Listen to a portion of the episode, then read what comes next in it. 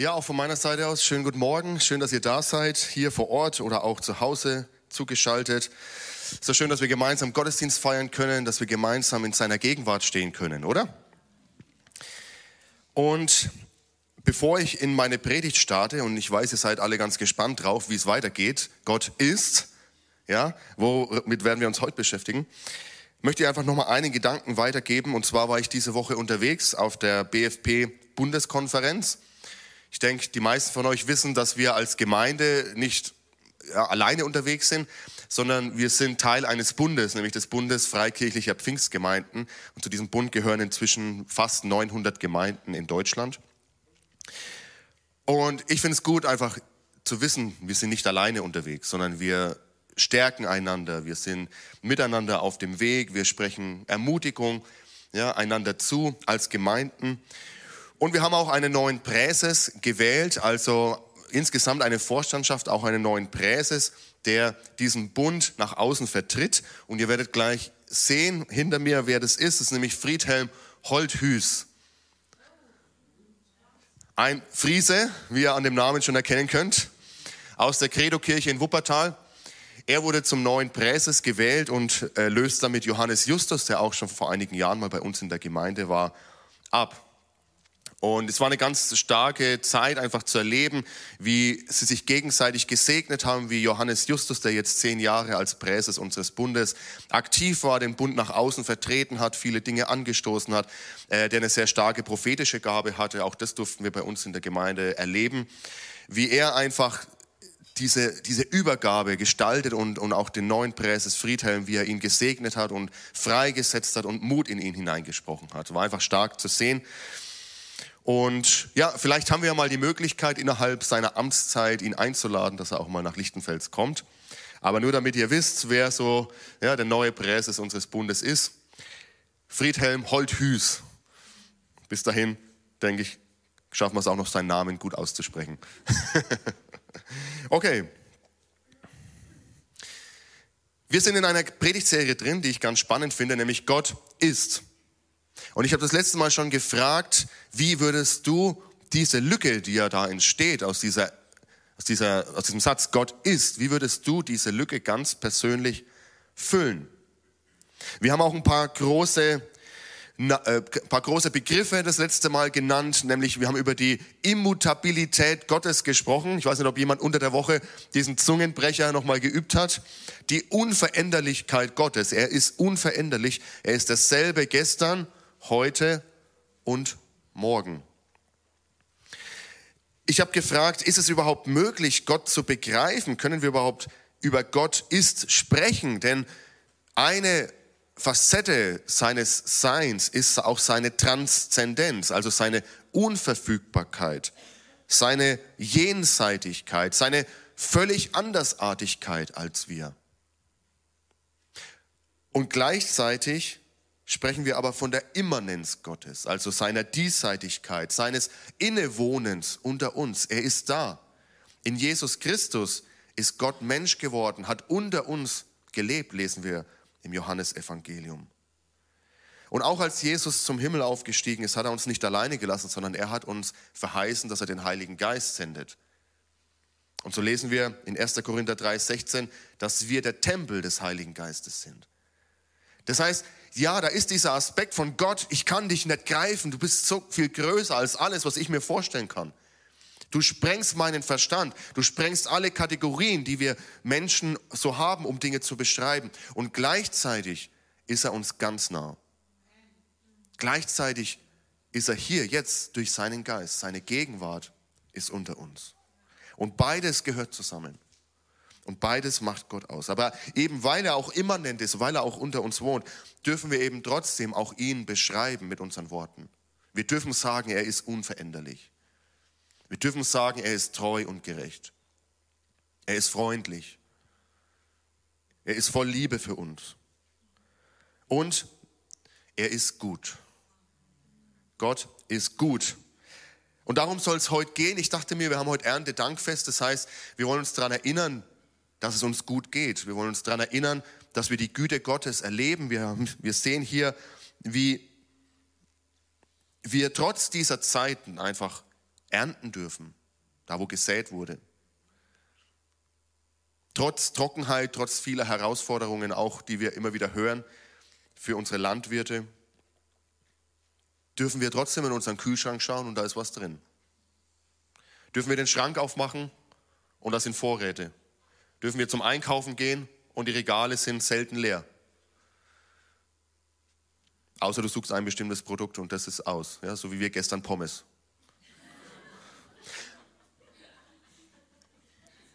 Aber im Ernst, ich glaube, wir dürfen alle, die wir hier sitzen, dankbar sein und dürfen sagen, Herr, du bist wirklich gut und deine Güte erlebe ich jeden Tag. Wir dürfen Danke sagen für das, was gesät wurde und was geerntet wird. Und vielleicht sieht Saat und Ernte in deinem Leben ganz anders aus. Ja, wir, haben, wir haben Landwirte unter uns, für die dieses Prinzip von Saat und Ernte ganz bildlich ja, jedes Jahr vor Augen ist. Aber vielleicht sieht in deinem Leben Saat und Ernte ganz anders aus. Du gehst zur Arbeit, du säst deine Arbeitskraft und du darfst ernten, zum Beispiel einen Lohn, von dem du dich versorgen und ernähren kannst. Du säst Freundlichkeit und bekommst Freundlichkeit zurück. Also wie auch immer dieses Prinzip von Saat und Ernte bei dir aussieht, lasst uns heute dran denken, es ist keine Selbstverständlichkeit, sondern es ist Gottes Güte, die in unserem Leben sichtbar wird. Und deshalb dachte ich mir, heute ist es auch gut, über die Güte Gottes zu sprechen. Gott ist gut. Im Psalm 13, Vers 6, da lesen wir, doch ich will auf deine Güte vertrauen. Von ganzem Herzen will ich jubeln über deine Rettung. Mit meinem Lied will ich dem Herrn danken, weil er mir Gutes erwiesen hat. Psalm 63, Vers 4. Denn deine Güte ist besser als das Leben. Mit meinem Mund will ich dich loben. Psalm 100, Vers 5. Denn reich an Güte ist der Herr, ewig währt seine Gnade. Und seine Treue gilt auch allen künftigen Generationen. Und Psalm 136, Vers 1. Dankt dem Herrn, denn er ist freundlich. Ja, ewig währt seine Güte. Ich könnte weitergehen und weitergehen. Wenn ihr in bei Google einfach eingibt, Güte Gottes Psalmen, allein in den Psalmen findet ihr zig Stellen, wo der Psalmist die Güte Gottes preist und wo er von, einfach überwältigt ist von der Güte Gottes und ihm dankbar ist. Und die Bibel ist voll davon, uns ein Bild zu zeichnen, wie dieser gute Gott mit uns zusammen arbeiten und wirken möchte. Gott ist die Quelle allen Guten. Von ihm geht alles Gute aus was uns widerfährt. Er ist der Maßstab von allem Guten. Und dieses Gutsein äußert sich in seiner Güte. Gott ist gut und er will dieses Gutsein auch uns entgegenbringen. Durch seine Güte begegnet er uns, durch seine Liebe. Aber vielleicht sind einige hier vor Ort oder auch online heute zugeschaltet, die sagen, also so ohne weiteres kann ich diesem Satz nicht zustimmen ehrlich gesagt fühlt sich in meinem Leben alles gerade anders an als Gott ist gut. Vielleicht, weil du gesehen hast, was das Leben mit sich bringen kann. Auch die Tiefen, auch die Härten. Vielleicht hast du Fragen wie, wenn Gott gut ist, was wir ja so gern proklamieren und in vielen Liedern singen, wenn Gott gut ist, warum passieren dann so schreckliche Dinge? Wie kann ein guter Gott so etwas zulassen? Und wenn du solche Fragen hast, wenn dich solche Dinge bewegen, hier oder auch zu Hause, dann möchte ich sagen, du bist mit diesen Fragen willkommen. Du musst dich dafür nicht schämen, du musst dich dafür nicht verstecken, sondern wir dürfen mit Gott in diese Fragen hineingehen. Manchmal habe ich das Gefühl, wir haben Angst, Gott mit solchen Fragen zu konfrontieren, so als würden wir Gott quasi enttäuschen damit. Aber er kennt doch unser Herz sowieso. Und gerade die Psalmen zeigen uns, wir dürfen mit dem, was in uns los ist, zu Gott kommen. Und ich habe gestern eine Predigt von einem Prediger äh, noch angeschaut, den, der, mir, der mich immer sehr ermutigt, Craig Rochelle von der Life Church in den USA. Und er hat gesagt, ja, es gibt diese Momente, wo wir diese Fragen haben und wo uns diese Fragen beschäftigen. Ja, wie kann ein guter Gott sowas zulassen? Wenn Gott gut ist, warum sieht dann mein Leben so aus, wie es ist? Aber wir dürfen diese Momente einerseits annehmen und andererseits mit diesem Gott auch ringen um Antworten. Herr, was ist da los? Herr, was willst du mir zeigen? Und er hat gesagt, oft sind es doch nicht die, die tollen Momente, da wo es uns gut geht und da wo alles super ist, wo wir Gott am besten, am stärksten erleben, sondern es sind die Momente, wo es uns nicht so gut geht, wo wir durch Krisen gehen, wo wir durch Herausforderungen gehen, wo wir ihn wirklich und echt kennenlernen. Und so möchte ich dich ermutigen, wenn dein Leben gerade nicht so läuft, wie du es dir vorstellst, wenn du diese Fragen hast und in deinem Herzen da sind, dann ist es eine Chance, Gott in dieser Situation und seine Güte noch besser kennenzulernen und ihm noch näher zu kommen. Philosophen und Theologen haben Bücher gefüllt und Aufsätze gefüllt mit der Frage, was bedeutet es gut sein? Gott ist gut. Aber ich möchte uns heute weniger Gottes Güte auf einem intellektuellen Level weiterbringen, dass wir es vom Kopf her verstehen, sondern mein Wunsch ist, dass wir es auf einem Herzenslevel besser verstehen, dass Gott gut ist. Und deshalb schauen wir uns eine Geschichte an, die von der Güte Gottes handelt. Und diese Geschichte habe ich dieses Jahr schon mal erzählt, aber ich finde sie so eindrücklich und so berührend, dass ich sie heute nochmal mit aufgreife. Und diese Geschichte steht in 2 Samuel 9, ab Vers 1. Es sind ein paar Verse, ich lese erstmal die Geschichte so vor, wie sie uns da begegnet. Und David sprach, heißt es da, ist noch jemand übrig geblieben von dem Hause Sauls, dass ich Barmherzigkeit an ihm tue, um Jonathans willen? Es war aber ein Knecht vom Hause Sauls, der hieß Ziba, den riefen sie zu David. Und der König sprach zu ihm, bist du Ziba? Er sprach, ja, ich bin dein Knecht. Der König sprach, ist da noch jemand vom Hause Sauls, dass ich Gottes Barmherzigkeit an ihm tue? Ziba sprach zum König, es ist noch ein Sohn Jonathans da, lahm an den Füßen. Der König sprach zu ihm, wo ist er? Ziba sprach zum König, siehe, er ist in Lodabar im Hause Machias, des Sohnes Amiels.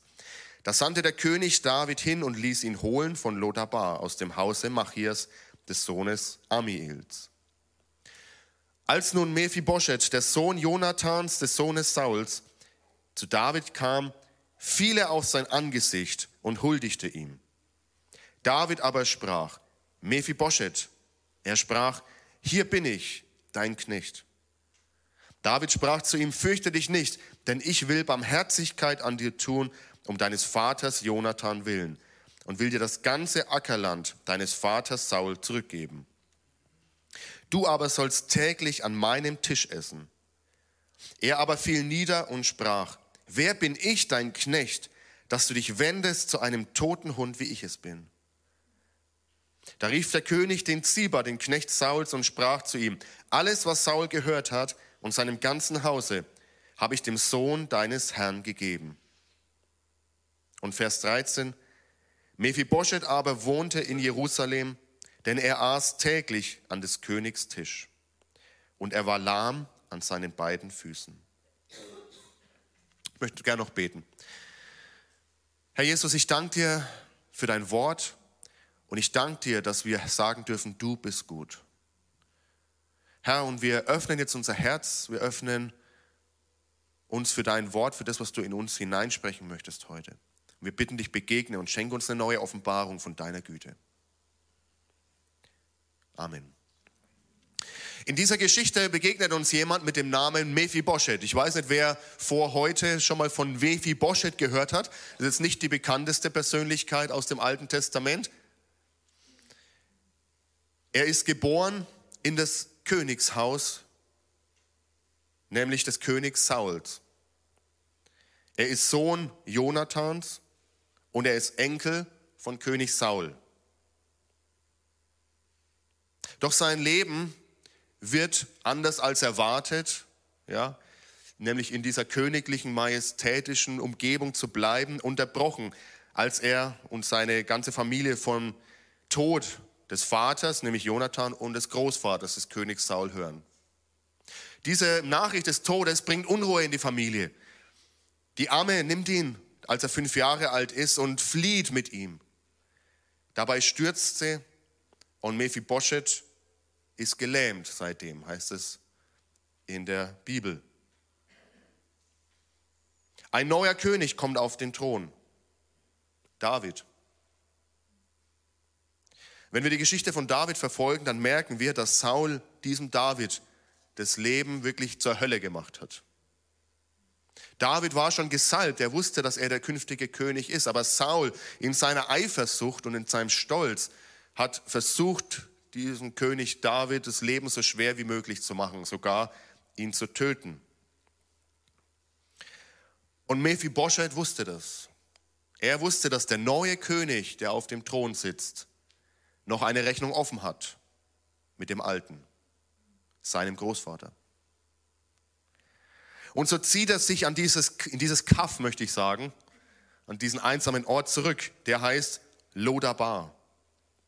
Und er führt ein Leben in Angst, von diesem neuen Herrscher David entdeckt zu werden und dass diese Rechnung beglichen wird. Warum?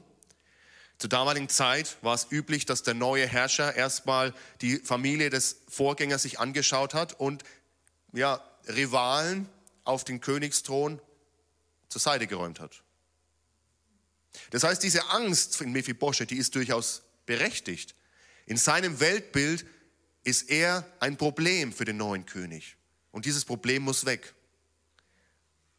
Und so versteckt er sich und wächst auf in einem Leben von Furcht und Flucht und sich verstecken, ja nicht gefunden werden. Sein Name ist auch nicht sehr ermutigend, denn der Name Mephibosheth heißt aus dem Mund von Schande. Das heißt, immer wenn er angesprochen wird, hey Mephibosheth, dann klingt mit aus dem Mund von Schande. Hey, aus dem Mund von Schande.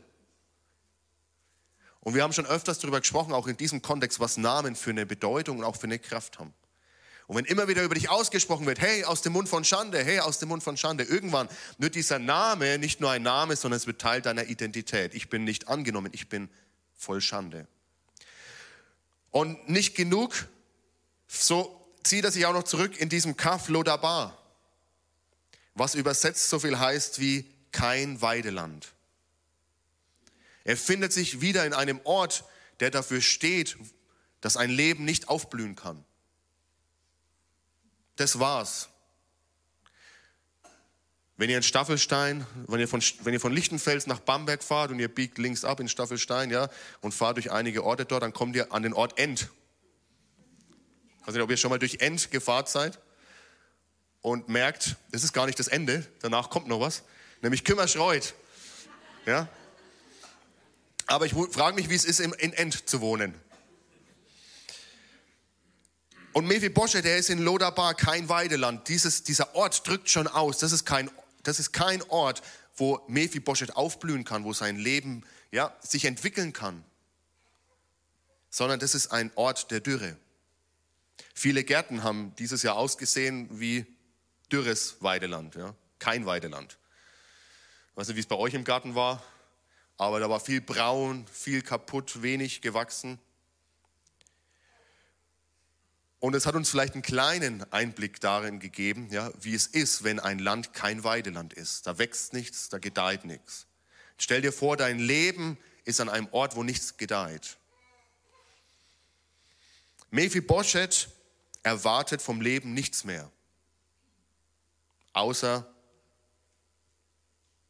dass ihn vielleicht doch noch dieser Tag erwischt, wo der neue König ihn findet. Und dieser Tag kommt. Eines Tages, ich kann es mir vorstellen, ja, Mephibosheth ist vielleicht zu Hause und er hört, wie ein Bote angeritten kommt. Und der Bote erreicht ihn und sagt, Mephibosheth, du sollst zum Thron des Königs kommen. Dieser Tag, vor dem er sich so lange gefürchtet hat, wird in diesem Moment wahr. Der König hat ihn entdeckt. Sein Versteck ist aufgeflogen. Und er wusste genau, was das bedeutet. Jetzt wird er dem Zorn und der Willkür des Königs ausgeliefert sein. Und diese Reise nach Jerusalem, von Lodabar nach Jerusalem, ich kann mir vorstellen, war mit einer der härtesten Wege seines Lebens bisher. Und er kommt vor den Thron von König David Er fällt vor ihm nieder. Er weiß, er ist vollkommen ausgeliefert in diesem Moment. Und er sagt, hier bin ich, dein Knecht. Aber dann kommt diese Wendung, die diese Geschichte so, so, so wunderbar macht.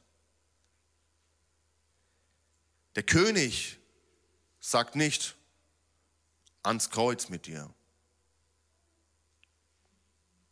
zum Henker mit dir, sondern der König sagt zu ihm, fürchte dich nicht. Könnt ihr euch vorstellen, wie dieser Mephibosheth vor dem König ist, wie er voll ist von Angst, das, was sein ganzes Leben, seine Identität ausgemacht hat, von Schande, aus Lodabar, voller Furcht, dass dieser Tag kommen mag, ist er vor dem König. Und ich bin mir sicher, dass er mit allem rechnet, aber nicht damit, dass ihm in diesem Moment und an diesem Tag die Güte des Königs begegnen soll. Und so sagt David zu ihm, hab keine Angst, fürchte dich nicht, ich will dir Gutes tun. Und ich kann mir vorstellen, es hat erstmal ein bisschen gedauert, ja, im Kopf von Mephibosheth. Ich verstehe jetzt gerade nicht, was hier passiert. Was ist hier los? Bin, träume ich? Nur ist es kein Albtraum, es ist ein guter Traum. Und nicht nur das, König David setzt noch eins drauf. Er sagt zu Mephibosheth, ich will dir den ganzen Besitz deines Großvaters Saul, in Klammern, der versucht hat, mich zu töten, der mir das Leben zur Hölle gemacht hat, in Klammern zu, zurückgeben. Ich setze dich vollkommen wieder ein. Ich gebe dir wieder zurück die Ehre, die deiner Familie gebührt. Und du sollst täglich an meinem Tisch sitzen, am Tisch des Königs. Die höchste Ehre, die es zur damaligen Zeit gab, am Tisch des Königs persönlich sitzen zu dürfen. Und Mephibosheth kann überhaupt nicht glauben, was da los ist und was ihm passiert. Und so antwortet er, sollte der König zu einem toten Hund wie mir so gut sein? Bin ich das wert? Und aus dieser Äußerung kommt alles mit und schwingt alles mit, was in sein Leben hineingesprochen wurde, wenn er gerufen wurde aus dem Mund von Schande. Er konnte sich nicht vorstellen, dass er so viel wert sein soll, dass er, Mephibosheth, am Tisch des Königs sitzen soll.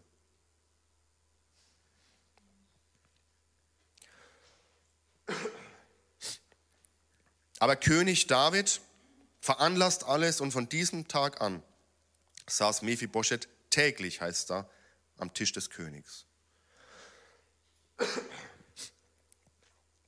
Man könnte diese Geschichte auch nennen von Lodabar nach Jerusalem oder von aus dem Mund von Schande in vom König angenommen, von ihm als wertvoll erachtet. Ich finde diese Geschichte, auch wenn ich sie schon öfters mal erzählt habe, ich finde sie so stark, weil sie uns ein Bild, ein Symbol gibt für die Güte Gottes, die er auch uns erweisen möchte. David wusste, trotz allem, was ihm widerfahren ist, trotz allem, was Saul ihm auch antun wollte, dass ein König nicht zuerst ein Herrscher, sondern ein Hirte seines Volkes sein muss. Und ein Hirte ist jemand, der sein Volk an Orte bringen und führen soll, im übertragenen Sinn, wo sie aufblühen können. Das heißt, er wusste, dieser Mephibosheth, der gefangen ist in Lodabar, kein Weideland, ich bin sein Hirte, ich muss ihn herausführen aus diesem Ort, wo er feststeckt, wo sein Leben dürr und trocken ist. Und ich muss ihn an einen Ort bringen, wo er aufblühen kann. Das ist die Güte Gottes. Das ist, was ein Hirte für sein Volk tun soll. Und wenn David, der in der Bibel nach ein Mann nach dem Herzen Gottes war, aber auch viele Schwächen hatte. Auch darüber schweigt die Bibel nicht. Wenn dieser David solch eine Güte zeigen konnte, wie viel mehr dann unser Gott, der vollkommen ist? Wie viel mehr will unser Gott auch dir seine Güte zeigen? Ein Gott, der ohne Schwäche ist. Ein Gott, der ohne Sünde ist, der ohne Böse und der ohne Falsch ist. Wie viel mehr soll seine Güte in deinem Leben sichtbar werden? Und damit kommen wir wieder zu der Frage, und es muss eigentlich immer in der Predigt auch die Frage sein, was hat es mit mir persönlich zu tun? Gut, da ist David, da ist Mephibosheth, irgendwie Gott ist gut, ja schön, aber was ist es mit mir? Letzte Woche haben wir darüber gesprochen, dass Gott unveränderlich ist. Und das bedeutet, dass wenn er damals voller Güte war, er auch heute genauso voller Güte ist. Seine Güte ist heute genauso da wie damals. Und ich glaube, viele von uns kennen diesen Ort Lodabar, kein Weideland, aus ihrem eigenen Leben. Ich ganz bestimmt. Ich bin zwar in einem, ich sag mal, behüteten Elternhaus aufgewachsen, uns hat nichts gefehlt, wir hatten alles materiell, was wir gebraucht haben. Es war Liebe da, es war alles da, Urlaub und so weiter und so fort, eigenes Häuschen. Also nach außen hin perfekt, ja, nichts, was einem fehlt. Und trotzdem wusste ich innerlich, irgendwas passt noch nicht. Es ist zwar alles da, kein Grund, sich zu beschweren, aber inner, in mir selber wusste ich, ein, da fehlt irgendwas. Meine Seele ist noch nicht an dem Ort, wo sie aufblühen kann, wo sie ankommen kann. Und vielleicht ging es euch auch so. Vielleicht geht es dir jetzt so, dass du sagst, mein Leben ist wirklich in Lodabar, aktuell, ich kenne das. Mein Leben ist geprägt von dieser Dürre, von diesem Suchen nach Frische. Und ohne Gott stecken wir in Lodabar fest. Ein Leben ohne Gott, ein Leben getrennt von ihm, von der Quelle des Lebens, steckt fest in Lodabar, einem Ort, wo wir kein echtes Leben finden können, wo wir dieses Wasser des Lebens nicht anzapfen können. In Titus 3, die Verse 3, erstmal in Vers 3, da beschreibt Paulus das auf folgende Weise. Früher waren nämlich auch wir, wie alle anderen Menschen, ohne Einsicht und Verständnis. Wir verweigerten Gott den Gehorsam, gingen in die Irre und wurden von allen möglichen Leidenschaften und Begierden beherrscht. Bosheit und Neid bestimmten unser Leben. Wir waren verabscheuungswürdig und einer hasste den anderen. Das ist die Beschreibung von Lodabar. Das ist kein Umfeld, in dem du in deine Berufung kommen kannst, in das, was Gott in dich hineingelegt hat, in das, was Gott für dich geplant hat. Aber Paulus hört hier nicht auf, sondern er schreibt in Vers 4, doch dann ist die Güte Gottes, unseres Retters und seine Liebe zu uns Menschen sichtbar geworden und er hat uns gerettet. Nicht etwa, weil wir so gehandelt hätten, wie es vor ihm recht ist, sondern einzig und allein, weil er Erbarmen mit uns hatte. Da, wo wir in diesem Lodabar gefangen sind, ein Ort ohne Gott, ohne Jesus Christus, ein Ort ohne Zugang zu echten und wahren Leben, da kommt auf einmal, wie bei Mephibosheth, der in Lodabar ja, feststeckte, kommt die Einladung von dem, der über sich selbst sagt, ich bin der gute Hirte. Da, wo du feststeckst an kein Weideland, da, wo du sagst, mein Leben ist ja eingegangen sozusagen, da kommt die, da kommt die Einladung an dich von diesem, der sagt, ich bin der gute Hirte. Ich will dich dahin führen, wo dein Leben aufblühen kann. Ich will dich dahin führen, wo du Sinn und Zweck deines Lebens finden kannst. Ich will dich dahin führen, wo du in deiner Berufung wachsen kannst. Und genau das ist das, was Jesus, der gute Hirte, mit unserem Leben macht. Wir sehen es doch durch die ganzen Evangelien, wo überall, wo er ist, bringt er dieses Leben, bringt er diese Frische, bringt er dieses im übertragenen Sinne Weideland, gute Weideland, da wohin, wo die Menschen sind. Da, wo Krankheit ist, da bringt er Heilung. Da, wo Menschen gebunden sind, da bringt er Freiheit hinein. Da, wo Menschen blind sind für die Wahrheit, kommt er mit seiner Wahrheit und spricht Leben hinein.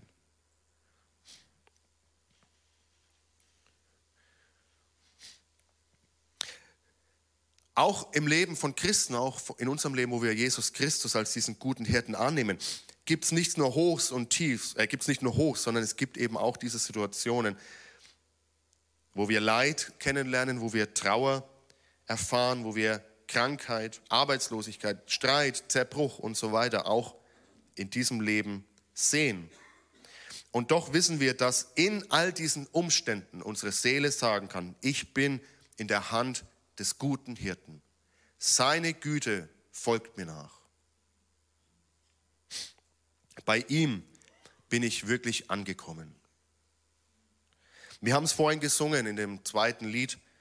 Da heißt es, mein Reichtum ist in seinem Kreuz. Mein Herz ist fokussiert auf Jesus. Ich betrachte alles andere als nichtig. In ihm haben wir alles, was wir brauchen, damit unser Leben aufblühen kann.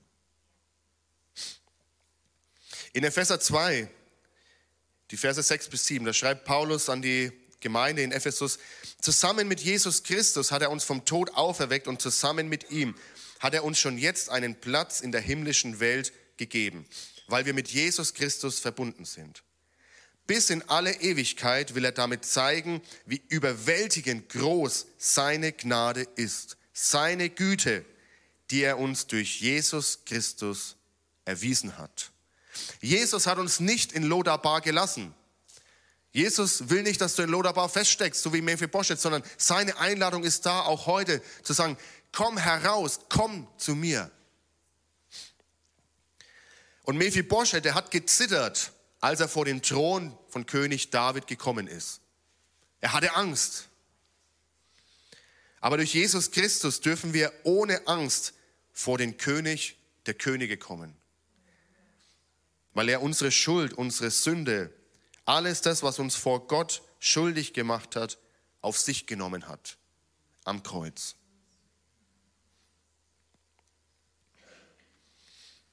Wenn wir mit unserem Stolz vor Gott stehen, und ich meine nicht den guten Stolz, wie wenn euer Kind was Gutes gemacht hat und ihr sagt, ich bin stolz auf dich, ja, sondern ich meine den Stolz, ein verhärtetes Herz, wenn wir mit einem verhärteten Herz vor Gott stehen und glauben, dass wir ganz gut doch auch alleine zurechtkommen, ja, wir brauchen niemanden, ich brauche keinen Gott, ich brauche deinen Jesus nicht.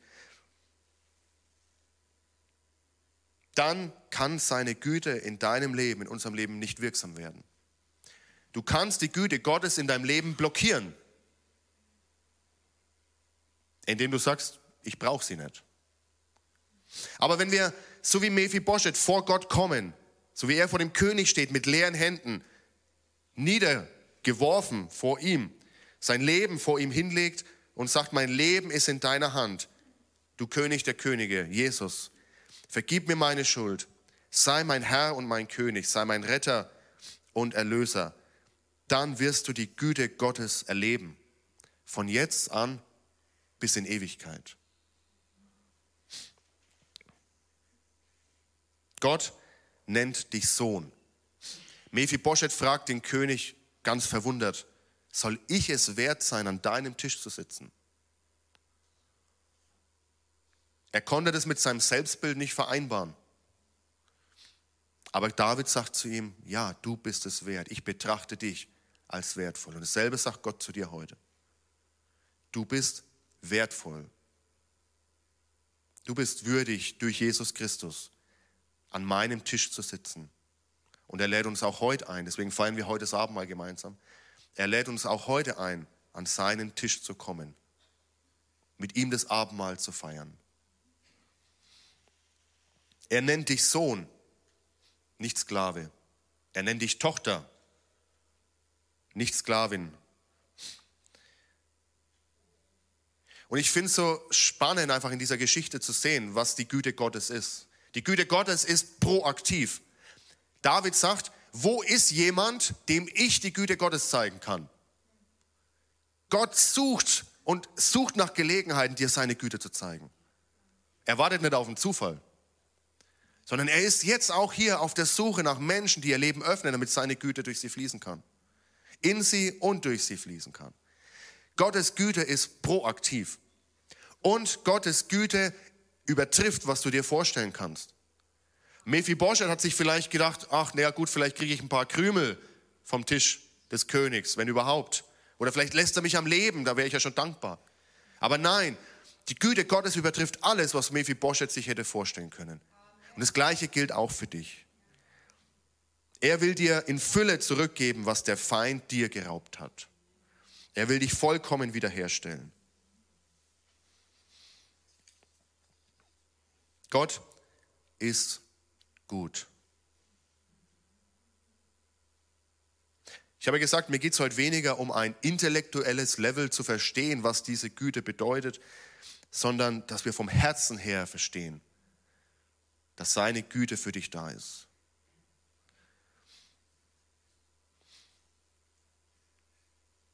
Und während das Lobpreisteam nach vorne kommt und wir alle gemeinsam aufstehen,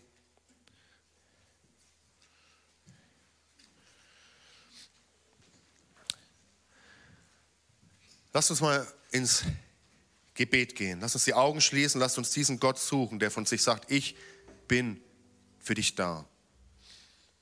Ich bin der gute Hirte. Ich will dein Leben an Orte führen, die du dir niemals hättest vorstellen können. Ich will, dass du aufblühen kannst. Ich will, dass deine Seele Nahrung findet. Und da, wo der Feind genommen hat, und ich bin mir sicher, dass viele heute Morgen hier sind, auch online, die viele Punkte aufzählen kann, wo der Feind dich beraubt hat.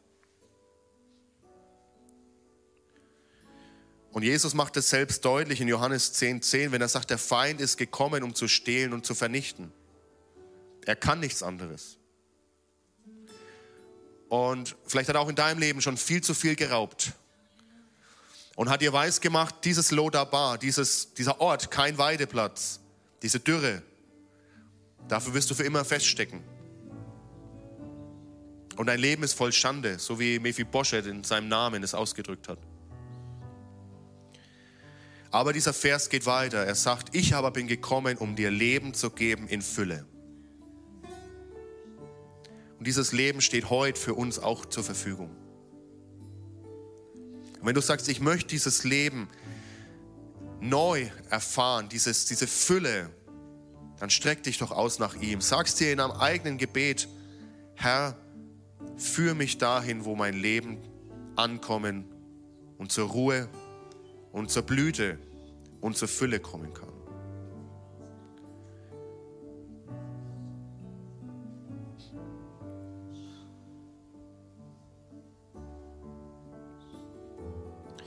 Und vielleicht hast du noch nie eine persönliche Entscheidung für Jesus Christus getroffen. Aber er möchte auch dein guter Hirte sein. Er möchte dich da abholen, wo du jetzt gerade bist. Er möchte dir da begegnen, wo du bist, in deiner Situation.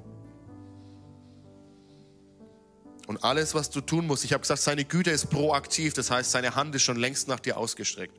Er hat schon alles getan, was nötig war. Er ist am Kreuz für unsere Sünden gestorben. Er hat alles ausgeräumt, was zwischen uns und Gott stand. Das Einzige, was du tun musst, ist diese Einladung von ihm anzunehmen. Und deine Hand auch nach ihm zu strecken und zu sagen, so wie Mephibosheth, hier ist mein Leben. Ich lege alles vor dich hin. All meinen Stolz lege ich ab, all meine Schuld, all meine Sünde lege ich ab vor dir. All meine Fragen, alle meine, mein Leid, meine Krankheit, alles, was in mich hineingesprochen wurde, da womit zu mir gesagt wurde, du bist wertlos, mit dir kann man nichts anfangen, mit all dem, was mein Leben bisher ausgemacht hat, komme ich vor dich. Mein guter Hirte, nimm mein Leben an.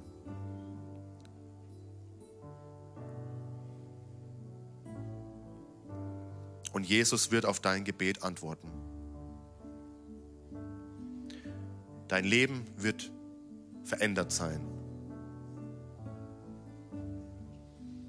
Herr Jesus, ich danke dir für jeden, der hier ist und der dich schon kennt, der schon mal diese Entscheidung für dich getroffen hat, aber ich, wo einfach durch Lebensumstände jetzt Situationen da sind, wo er oder sie sich so fühlt, als wäre sie wieder in Lodabar gelandet, in diesem Ort, wo keine Weideland ist, wo, wo Fruchtlosigkeit da ist und Dürre da ist.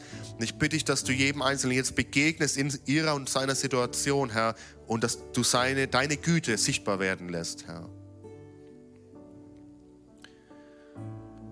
Und für jeden Einzelnen, der sagt, ich fühle mich da angesprochen, aber ich habe noch nie Jesus Christus in mein Leben eingeladen, bitte ich dich, Herr, dass du ihn sanft einlädst und dass du sie mitnimmst, Herr, auf diesen Weg mit dir. Wir wollen heute erleben, dass du Leben neu machst. Denn wir wissen, auch wenn wir es nicht immer fühlen, wissen wir, du bist gut. Herr, du bist wirklich gut. Und bevor wir gleich in die, die, die Einladung von Jesus annehmen, an seinem Tisch zu sein, mit ihm gemeinsam das Abendmahl zu feiern, gehen wir noch in ein Lied und richten uns nochmal aus auf ihn.